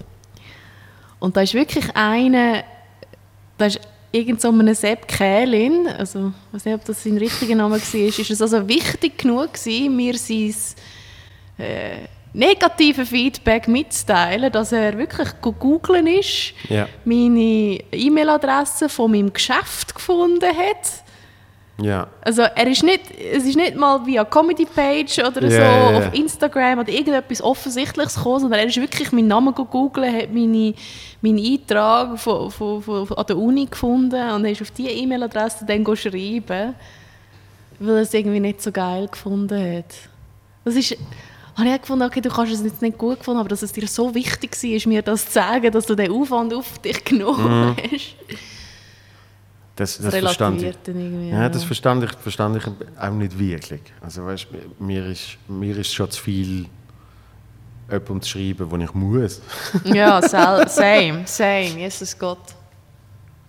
Und darum, ich glaube, bei diesen Sachen ist es schon auch, dass Radio oder, oder so ein Fernsehauftritt, habe ich jetzt schon öfters gesagt äh, in diesem Podcast, du dringst dann in die Welt der Menschen ein. Es ist, ist, eine andere, es ist eine andere Verteilung von der Rolle als eine Comedy-Show. Ich, Ja. ich gehe deine Comedy-Show schauen oder ich gehe die Mixed-Show schauen, wo du auch auftrittst Ja, wenn ich jetzt den jemanden dort nicht lustig finde, dann habe ich nicht so großes Bedürfnis, dieser Person das zu sagen. Ja. Sondern mir hat jemand anderes gefallen und ich sage das Ja. dann vielleicht der oder ich habe den tollen oben gehabt. So. Und äh, im Fernsehen und im Radio dringt man dann in die Welt von Menschen ein, die eben sich dann gestört fühlen. Ja, weil, ja, wahrscheinlich, weil halt das Fernsehen zu dir kommt, das Radio Genau. zu dir kommt und du gehst aber an die Comedy-Show. Richtig. Das stimmt, das habe ich mir so noch gar nicht überlegt, aber das macht total viel Sinn. Und dann fühlen sie sich eben so gestört, dass sie finden, ich muss jetzt den Ja, okay. einen Brief sch- schreiben. Also, Ja. das ist so ein bisschen mein, mein Gefühl. Das, das, das könnte stimmen, ja. Und du hast natürlich auch die berechtigte Erwartung, dass Fernsehen, Radio, wo du ja mit deinen öffentlich-rechtlichen Gebühren zahlst, Mhm. dass das dann deine Bedürfnisse äh, abdecken Mhm. Und wenn etwas, was du konsumierst, dir nicht passt, hast du nur das Gefühl, hey, ich habe irgendwie Ja, den Gegenwert für mein Geld nicht bekommen, oder? genau. Und, und vor allem, wenn du zum Beispiel jetzt an eine, an eine Show gehst, eben, wird dir eh irgendetwas gefallen. Und wenn Ja, es dir ja, nicht ja. gefallen hat, dann ist es quasi dein Fehler. Ja, gewesen. ja, voll. Weil du voll. gesagt hast, diesem Fall habe ich eine falsche Entscheidung getroffen. Und habe mich das schauen. Ja. Und an einer Show... Oder die Person ist schuld, weil sie hat mich ja mitgenommen. Voll. Oder an einer Comedy-Show ist es ja auch so, du bist ja dann dort und du bleibst dort, bis es fertig ist. Und hoffentlich ist ja das Ende von der Show immer irgendwie das Gute. Also Ja. der, der, am Schluss auftritt, ist in der Regel der Erfahrenste oder der Beste oder was weiß ich. Oder der Witz an deinem, am Ende von deinem Set ist hoffentlich einer der besten Witze und so weiter und so fort. Ja. Und bis die Show fertig ist und bis du überhaupt äh, in eine Situation kommst, wo du dein Handy vorkommen kannst und ein, und ein hässliches E-Mail schreiben kannst, ist dein Zorn hoffentlich schon verflogen, wenn du den Ja. jemals gehabt hättest, oder? Aber beim Fernsehen, beim Radio bist du halt so ein bisschen, du bist halt daheim Mhm. äh, und hast dein Briefpapier zur Hand oder was auch immer dein Medium dann ist. Und kannst gerade sofort irgendwie zur Tat schreiten. In Schreibmaschine hauen. ist das auch mit Schreibmaschine geschrieben gewesen, dein Brief? ja, sieht schreibmaschinenmäßig aus. Ah, Ja. okay, Ja. okay. Faszinierend. Also äh, ich finde, ich find, alle, alle Briefe, die mit Schreibmaschinen kommen, sind immer mit Vorsicht zu genießen. Sag ich jetzt mal. Sag jetzt mal. Äh, die äh, Deville äh, Anwaltsgeschichte. Wie sind die entstanden? Ähm, also, gute Frage. Also das war ihre Idee. Gewesen. Ja? Also es ist, so, es ist irgendwie so, gewesen. das ist im Februar, ich würde jetzt sagen Mitte Februar. Ich war gerade frisch gezügelt, gewesen. ich habe die ganze Zeit irgendwie irgendwelche DHL-Lieferungen von Möbeln und so bekommen und dann bin ich irgendwie im Tram gehockt eines Morgens, läutet mir eine unbekannte Handynummer an. Und ich habe am gleichen Tag eine DHL-Lieferung... Also anonym oder auf Nein, unbekannt? eine unbekannte Ja. Nummer. Nicht anonym. Und dann, ich habe am gleichen Tag eine DHL-Lieferung auf morgen verschoben, weil ich irgendwie, dann kommt der Leute das Handy an. Und das passiert oft, wenn irgendwie DPD oder wer auch immer kommt, um dir zu sagen, dass sie jetzt auf dem Weg sind. Mhm. Ja. Und ich so, ach, die Affen, oder? Jetzt haben sie wieder meinen Eintrag falsch... Jetzt sind die schon vor der Tür, obwohl sie erst morgen sollten kommen und klicke irgendwie auf Ablehnen. Und dann kommt zwei Minuten später ein SMS. Hallo Michel, Dominik Deville hier. Kannst du mich bitte zurück anrufen? Also der DHL-Lieferant war der Dominik Deville. Und dann haben wir miteinander... DHL. Schnell nice. gegangen, ja. Hey yo. Ich bin stolz auf das. Und dann haben wir miteinander telefoniert später und dann hat er gesagt, sie hätten da die Idee gehabt, also eben, sie sind da irgendwie am neuen ähm, Segment prüfen für die Show und eine von ihren Ideen war eben, gewesen, das mit der TV-Anwältin. Dass sie irgendwie ein, ein, ein juristisches Thema, das etwas mit, dem, mit ihrem längeren Thema von der Woche, von der Sendung zu tun hat, dass sie das, die Frage dann ähm, der TV-Anwältin oder dem TV-Anwalt stellen. Und dass das dann satirisch aufgearbeitet wird. Das muss stimmen, aber natürlich nicht, also natürlich frei oder natürlich Ja. lustig. Und ob ich da irgendwie äh, interessiert wäre. Und ich so, selbstverständlich, oder? Und dann habe ich irgendwie zwei Probenummern müssen schreiben für sie. Einfach, dass sie sehen, ob das irgendwie funktioniert. Mhm. Und dann habe ich das gemacht und dann irgendwie haben sie das gut gefunden. Und dann haben sie mich für die erste Staffel da ähm, verpflichtet für vier Auftritte. Und jetzt, ja, das ist, hat relativ gut funktioniert, habe ich das Gefühl. Und jetzt äh, wird das auch in der nächsten Staffel wieder so laufen. Ich weiß noch nicht, wie oft. Aber ja, das ist so, wie das entstanden ist. Sehr cool, weil ich, ich finde es ich find's, äh, wirklich sehr lustig und sehr gut. Ah, das freut mich. Ja. Also ursprünglich ist das natürlich, das ist natürlich vor Corona gewesen. Äh, ursprünglich ist der Plan gewesen, also Dominik hat gesagt, ja, das kannst du relativ frei machen, das kannst du irgendwie als, das könnte ein Desk-Piece sein. Es kann aber auch Stand-up sein. Es kann aber auch sein, dass, ich, dass du einfach auch an einem Pult stehst, so wie der Carpi auch auf der Seite am Pult Ja. steht. Und dass wir dann hin und her reden. Und am Schluss, ähm, und so habe ich es auch geschrieben. gehabt. Also die ersten zwei Nummern, die ich geschrieben habe, sind wirklich, er stellt mir eine Frage, ich gebe eine Antwort, er stellt mir wieder eine Frage, ich gebe wieder eine Antwort. Und am Schluss ist dann halt, haben wir das müssen so filmen vorab und nachher zusammenschneiden. Und jetzt ist es halt wie so eine Korrespondenzenart. Äh, Ich- ein ich- Deskpiece geworden. Und jetzt mal schauen, wie es in der nächsten Staffel läuft. Ich persönlich finde es gerade wegen dem so gut. ja. Weil, weil es, hat, es hat ein gutes Tempo. Es ist. Ähm, es, es kann viel mehr auch noch mit dem, mit dem Bildwitz geschafft werden. Weil Ich finde es aber noch lustig, dass, obwohl es Fernsehen ist, wo eben es fast logisch wäre, dass zwei Menschen miteinander schwätzen und sich so dann irgendwie alles aufrollt, dass es fast einen direkteren Bezug hat, weil du direkt in die Kamera schaust Ja.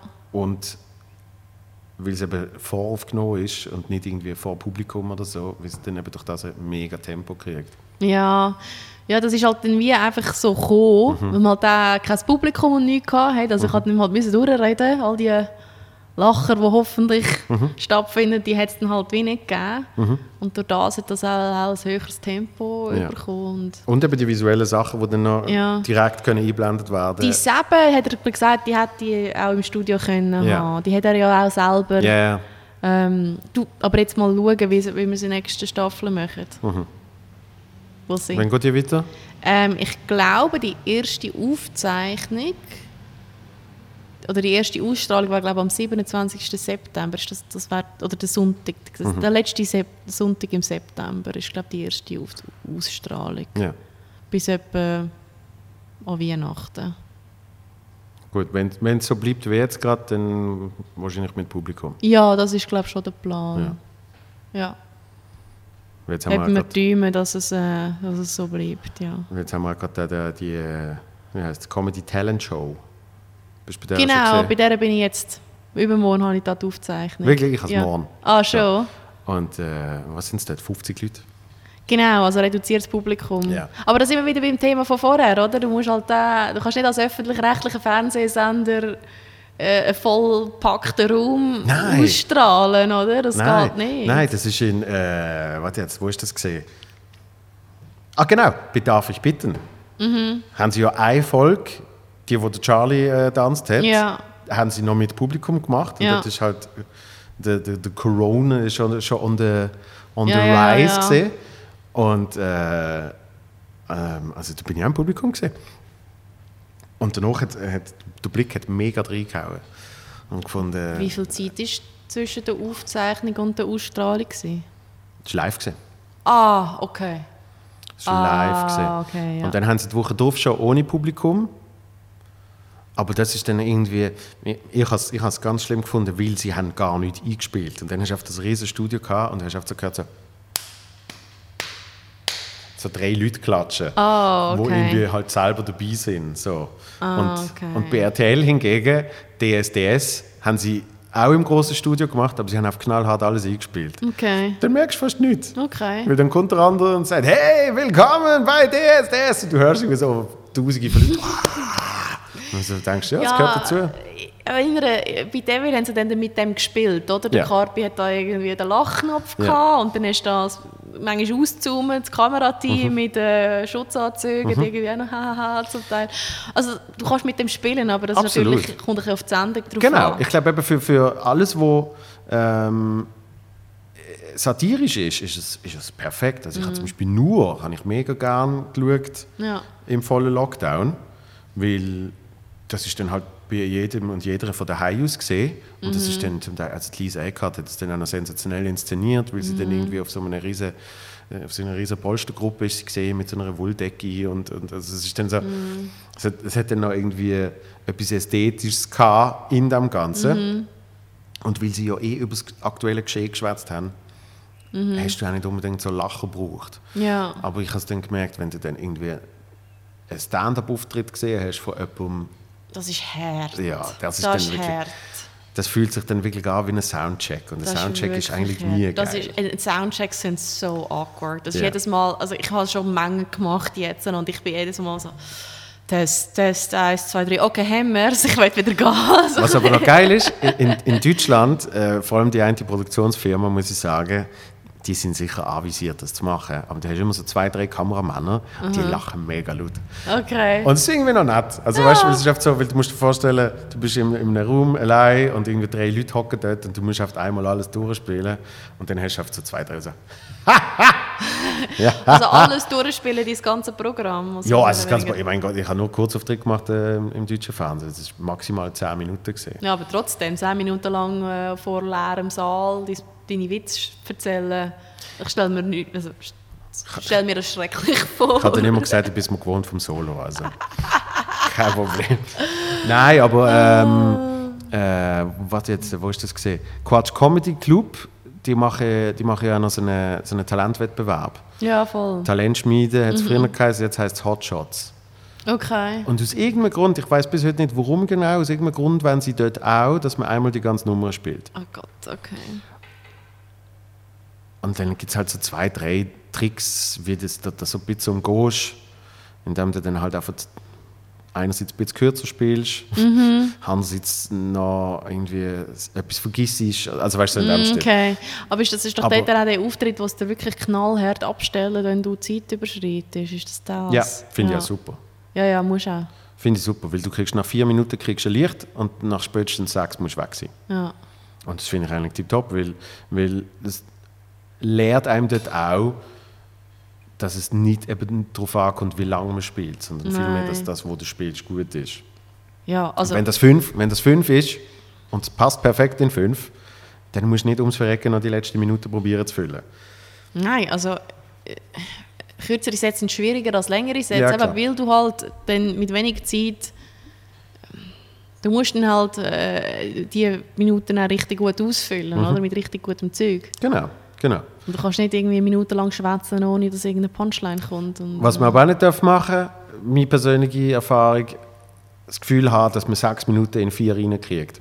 Nein! Und dann einfach durchstressen und, und, und irgendwie zu schnell wird. Und du kannst es aber schon zunichte machen, wenn Ja. das Timing nicht Ja, ja. stimmt oder der Fluss. Oder Ja. also kommt auch auf das Material drauf an, das du hast. Ja. Es gibt ja Bits, also gibt, gibt Nummern, die vom Timing leben. Mhm. Und dann gibt es die, die wirklich einfach das Wort bang fertig. Aber gerade Bill Burr haben wir heute schon mal besprochen.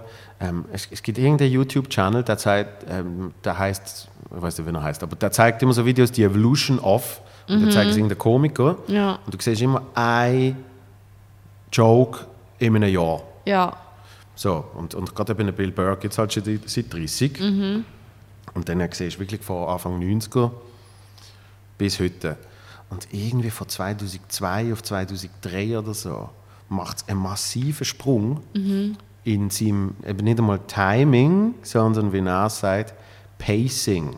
Das einfach, Ja, selbst ja. wenn er eben nicht gerade jetzt einen Lacher hat, dass er einmal etwas kurz stehen lässt und einmal einfach zwei Sekunden nichts sagt Ja. und dann zum nächsten geht. Und also, es wird auf einmal ruhiger in seiner Art und, und durch das wirkt es dann eben viel mehr, als wäre er in Kontrolle vor allem Mhm. und stresst nicht mehr so. Und, und das, eben, das ist dann das Problem, wenn du auf einmal das Gefühl hast, ich mache jetzt sechs Minuten in vier oder was auch immer. Ja. So, ich probiere das jetzt noch schnell durchzukriegen, tak, tak, tak, tak. Es gibt sicher Nummern, wo das geht, aber, Ja, aber ja, wenn du so eine grundsätzliche Kadenz ankriegst mit der Zeit, dann war es giftig irgendwie zu, zu durchbrechen. ja, das stimmt, das stimmt schon. Und gerade bei diesen, bei diesen Talentdingen vom, vom, vom Quatsch Comedy Club ist dann auch krass gesehen, zu sehen, weil eben alle ihre Nummern mal im leeren Saal gespielt haben, ist mega krass gesehen, zu sehen, wie, wie mega falsch du hast können legen, weil du das Gefühl hast, die Person wird mega gut sein heute mhm. Abend. Und irgendwie, eben, der erste Lacher kommt nicht oder irgend so etwas. Ja. Und, und es geht alles auseinander. Ja. Und jemand anderes, wo du das Gefühl hast, oh mein Gott, was ist denn das? Das ist ja, Ja. schrecklich. Ist dann mega gut.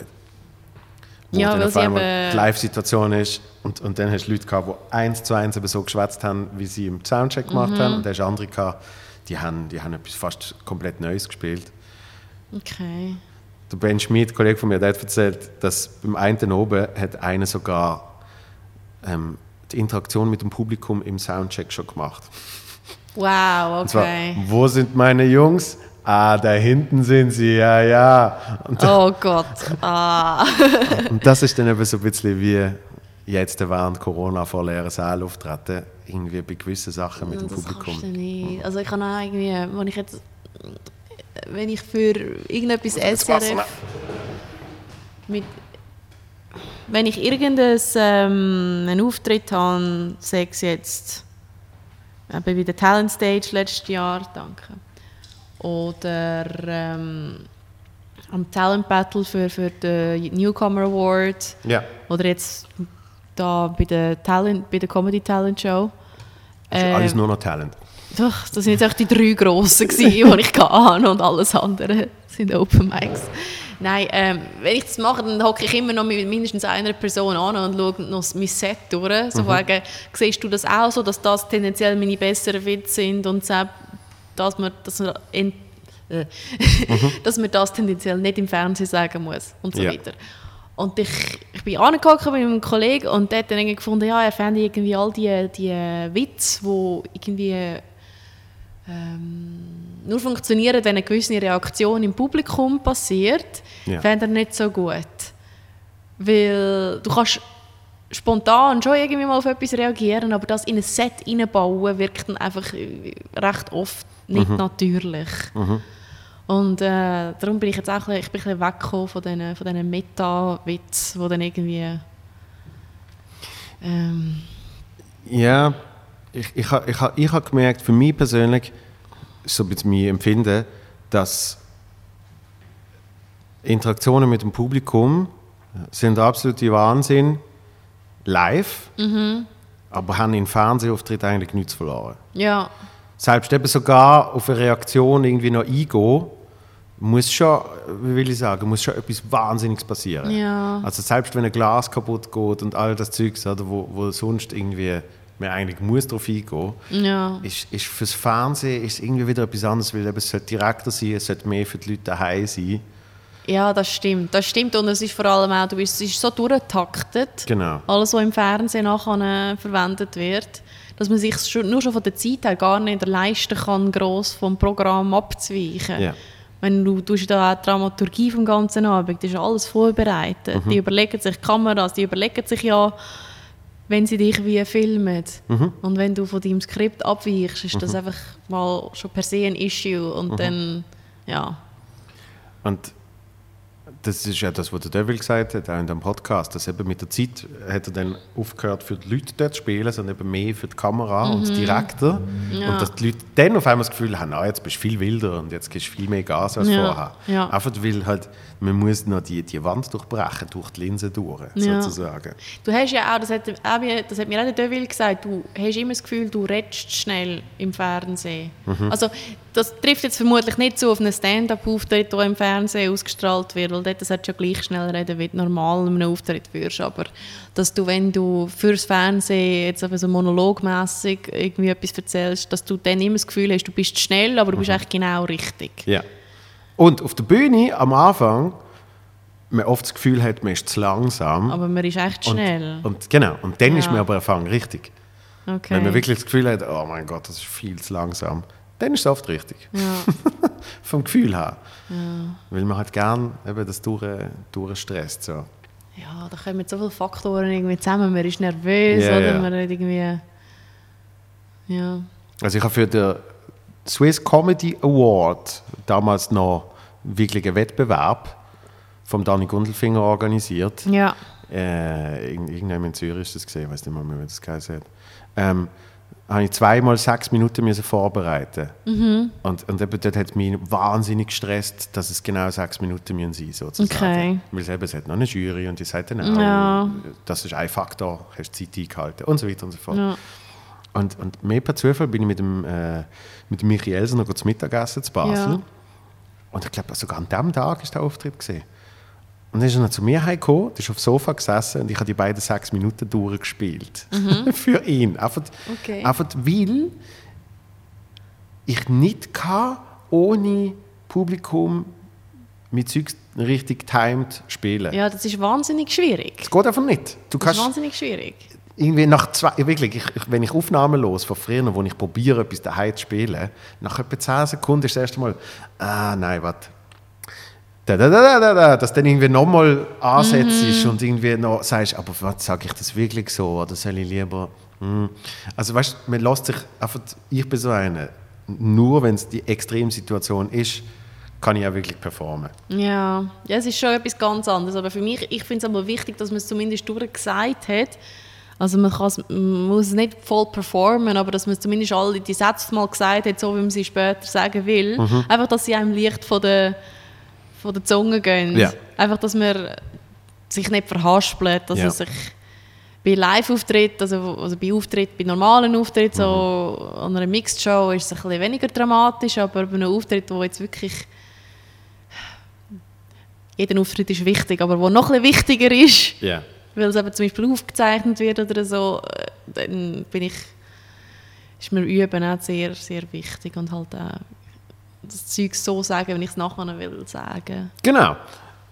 Absolut, weil dann sagst du ja so, eben, wie du es willst sagen. Genau. Ich, ich finde, man merkt manchmal bei, bei Leuten, die Sachen geschrieben kriegen, wie es dann eben irgendwie, Ein anderer würde sagen, oder? ja, wie es irgendwie nicht ganz, irgendwie nicht ganz stimmig ist. Schriftsprache. Ja, viel, ja, Schriftspruch oder irgendwie einfach nicht so ganz, wie will ich sagen, ähm, halt nicht so wie, wenn du mir persönlich etwas erzählst.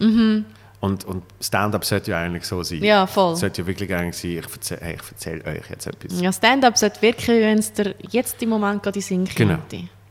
Idealerweise. Ja, und darum ist es dann umso, umso schlimmer, wenn man dann noch so sagt, da hat jetzt mir so ein Lachen gekommen, oder ja, da, also da haben sie vor einem Jahr am gleichen Ort ganz anders reagiert. Ja. Also weißt du, wenn, wenn, wenn dann das alles für einen selber ist mega wichtig in dem Moment auf der Bühne, aber für den Zuschauer Ja. ist es oft so, ich hätte das gar nicht mitgekriegt. Ja. Oder irgendwie, ah, es blendet einem etwas oder so. Das kriegt niemand mit.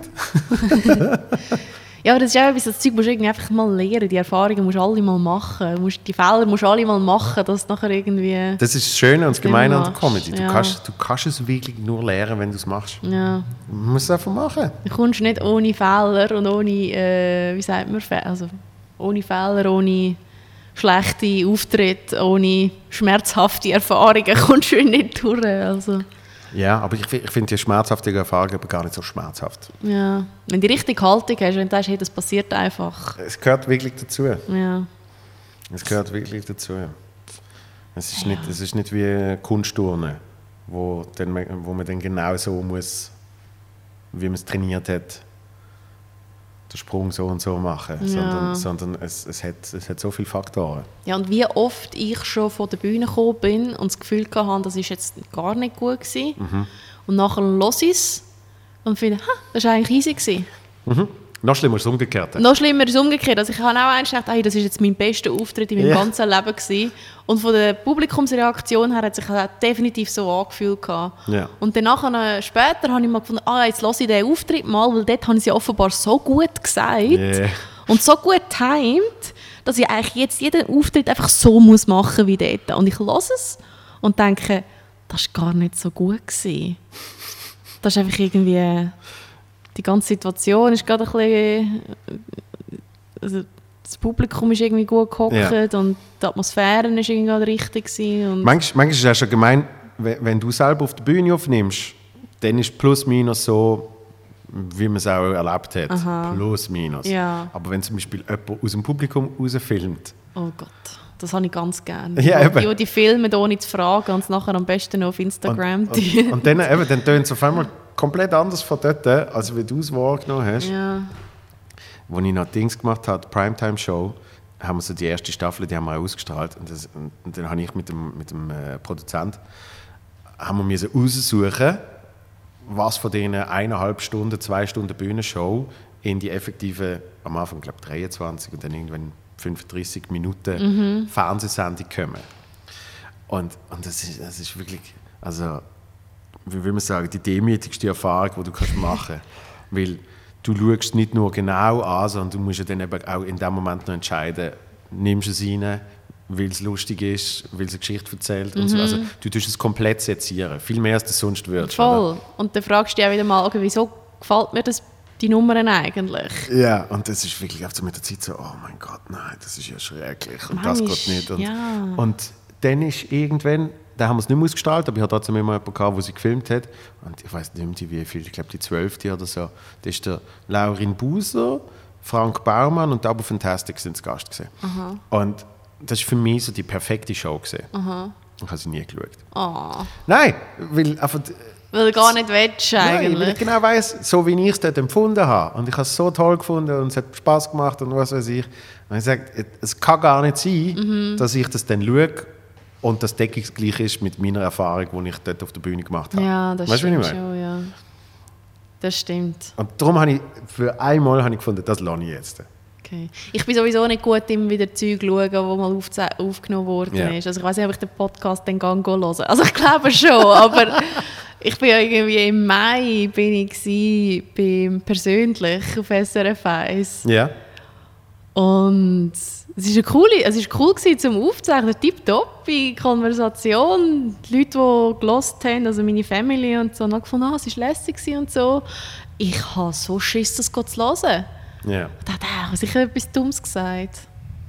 Das geht mir jedes Mal so. Ja, also, vor allem, das ist jetzt natürlich das ist jetzt so ein bisschen frei von der Leber, Mhm. oder? Aber auch Auftritt, wo ich weiss, was ich gesagt habe. Ja, Dachte, ja. Nein, am Schluss musst du wieder musst du dir wieder selber zulassen, wie du die ganze Zeit in die Haare greifst oder wie du irgendwie so mit dem Buckel da stehst, wenn ich so etwa die mal mache oder irgendwie den Kopf für, Mhm. äh, kippen oder äh, den Kopf zu fest schüttelst oder einfach so, so, so die Ticks, die man halt hat. ja. Ähm, ich weiß auch nicht. Du musst Dort- im richtigen Mindspace sein. Dort ist ja dann eben äh, wirklich Erstaunliche, wie bei Fernsehauftritten die Welt dann noch mehr auseinandergehen. Also eine Bühnenshow, wo halt du spielst und du hast ein Gefühl und dann ist es nicht ganz so, ist das eine. Aber eben gerade wegen dieser Wand, die man noch durchbricht, kannst, kannst du den Fernsehauftritt, wenn du ihn machst, kannst du mega scheiße finden und kannst das Gefühl haben, oh mein Gott, das ist jetzt, nichts hat funktioniert und, mm, und ich habe es nicht gespürt und, bah, und du bist gestresst wegen der Zeit und so. Und dann schaust du es und findest, oh, das ist mir recht gut gekommen. ja. und, und dort hast, dort hast du eigentlich noch, noch viel mehr die, die, die Diskrepanz. ja. Ja, ich bin jetzt auch sehr gespannt, wie das, auf, wie das läuft mit der, mit der Aufnahme von der Comedy Talent Show die, die Woche. Ja, Shit. wann kommt deine Folge? Ui. Äh, Irgendwann im September, Ja, im Fall. September, ja. Aber welches, welches Datum? 13. Nacht. Das wäre der Sonntag, das ist sehr gut möglich. Ja. Okay, ja. Also ich bin Sendung 4. ja. Ja. Wäre da zwei pro Abend aufgezeichnet und Genau. ich bin in der, letzten. Ja, dann, dann ist es der 13. Ja. Und deine? Sendung 2 und die kommt der letzte Sonntag im August. Ah, So. okay. Und am Cool. 12. September kommt äh, Mini Bites, Deine Bites. Deine. Aha. Ja, das, das ist. Äh, ich sag nur, ich sag nur, das wird ein ganz großes Kino. Okay, Ja, ja, ja, ja. freue ich mich auf das. Sehr cool. Jetzt haben wir noch die obligatorischen Plugs gemacht zum Schluss. Das hat Okay. eigentlich gerade gut gepasst. Was haben wir jetzt gehabt? Jesus. Ist ja ein Willi dran gewesen. Ja. Eine Stunde 20. Ah, perfekt. Es geht einfach so, pup. Bumm. Ich los, ich los übrigens äh, den Podcast mega gern, weil sau oft weiß ich nichts mehr danach. Ja. Ich weiß nicht genau, was passiert in dieser Zeit, aber es ist so ein bisschen wie so eine, so wie so eine Trance, wo oft irgendwie, du gehst nicht mehr an und irgendwann kommst du zurück und dann bist du in 1,20 rum. Und du findest, okay, Ja, Du bist halt dann auch so fokussiert und im Moment inne, dass du wie... Du, drum, keine Ahnung. passiert Zeit. Also es ist wie wenn du so Hyperfocus hast, irgendwie beim Arbeiten bist Ich kann dir jetzt sagen, wir haben äh, über den Daniel Sloss haben wir geredet. Ja, voll. Und über Comedy. So, aber ihr wisst nicht mehr genau was. Über die guten Sachen im Leben. Zum Abschluss aber noch, das Mhm. frage ich dir jetzt noch, was machst du, damit du dich gut fühlst, abseits von Comedy? Auf das, auf das ich noch eine richtige Frage gestellt habe in dem Podcast. Was mache ich, dass ich mich gut fühle? Ja. Jesus Gott, Ballett. Wirklich? Ja, das ist Meditation für mich. Also du hast noch aktiv Ballett tanzen? Ja, also ich mache es mega viel daheim, habe ich mir im Lockdown halt angewöhnt. Und ich mache auch nur die erste Hälfte von einer Ballettstunde, aber ich ziehe mir irgendwie gute Musik, also Ballettmusik von Ja. Spotify ab. Und es ist halt immer Klavier, und immer schön richtig taktet, auf die Übung zugeschnitten. Und weil das halt so regelmäßig ist und so recht besänftigend und es ist immer, funktioniert immer nach dem gleichen Schema und es ist wahnsinnig grounding. Es Ja. erdet einem sehr. W- Wenn ich es könnte, würde ich es vielleicht auch machen. Ja, man muss, es, man muss es lernen und man ist nie fertig. Es ist wie Comedy. Es ist am Anfang furchtbar und äh, über Comedy kennen gewisse Leute von Anfang an gut, aber ich habe nicht dazugehört. Ich habe definitiv nicht dazugehört, aber es gibt so Leute. Sag schnell, wenn, wenn ist äh, die Premiere von deinem ersten Solo? Äh, 2022, Frühling. 1. 2022. April. 1. April? Es ist, ist sicher ein guter Tag dann. Sicher Donnerstag oder so. Das wäre gut. Du, wer weiß. Es wird eins geben, Ja. that's for sure. Äh, eben Comedy Talent Show, irgendwann da will wieder. Äh, Genau. Kontiki, jeden, Und dann jeden zweiten Montag. Montag. Ähm, jetzt ist, heute ist der 10. August, wo wir das aufnehmen. Mhm. Kommt am Freitag, dann ist schon der Kommt am Freitag. 14. Ja. Genau, also jeden zweiten Montag. Also, das heißt dann. Äh, Ab heute. genau. 10. Heute in 10 Tagen so. Ja, genau. 24. August, etc. etc. Sehr gut. Alles Liebe. Vielen Dank, bist du da. Danke für die Einladung, Joel. Und äh, bis bald. Ich komme ja auch noch ins Kontiki Ja, nachher. sehr cool. Special Guest. Peace!